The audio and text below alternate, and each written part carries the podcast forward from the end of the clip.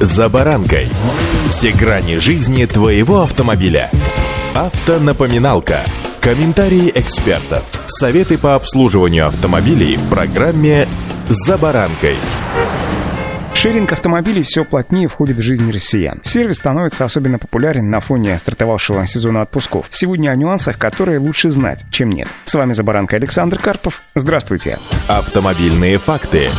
Первое, что необходимо сделать, беря машину в аренду, так это осмотреть ее, поскольку, как вы сами понимаете, по закону подлости, недочеты автомобиля становятся заметны после начала движения, аренды, шеринга, называйте это как хотите, суть от этого не меняется. Вы не поверите, но это довольно распространенная ситуация. На улице темно, идет дождь. В таких условиях далеко не всегда можно заметить все повреждения. Как же доказать, что царапина или поломка вообще не ваших рук дело? Поэтому не жалейте несколько минут на тщательный осмотр транспортного средства до начала эксплуатации. Впрочем, после окончания поездки. Уделите еще минут 10 на повторный осмотр автомобиля. Сейчас практически все каршеринговые компании дают пользователю возможность сообщить о проблеме после завершения поездки. Зафиксируйте недочеты автомобиля на камеру во время и после поездки и сообщите об этом представителям компании с помощью приложения. Помните, что спешка хороша в трех случаях, и аренда машины вовсе не наш случай, не входит в этот короткий список. Потому что именно в торопях многие автомобилисты по своей невнимательности забывают нажать на кнопку «Завершить поездку» в приложении, а потом получают непомерно большие счета на оплату. В большинстве большинстве каршеринговых компаний, конечно, предусмотрена защита от таких случаев, однако и она порой нет-нет, да и дает сбой. Кроме того, представители компании не могут предугадать, а произошел ли сбой или вы просто решили оставить за собой автомобиль на длительный промежуток времени. Звонок с предупреждением о том, что аренда не завершена, может поступить лишь на следующий день. Внимание, третий раз за полторы минуты повторяю, не торопитесь. В данном случае оставлять машину каршеринга на парковке и уходить по своим делам, пока не убедитесь, что аренда завершена, не стоит. Двери и окна автомобиля должны быть закрыты, а с вашей карточки должна быть списана выплачена необходимая сумма денег за поездку. Проблема в том, что даже после завершения аренды двери машины по какой-либо причине могут быть не заблокированы, поэтому совет здесь только один. Убедитесь, что после окончания поездки двери и окна машины точно закрыты. Только после этого вы можете быть уверенными, что машина больше не ваша.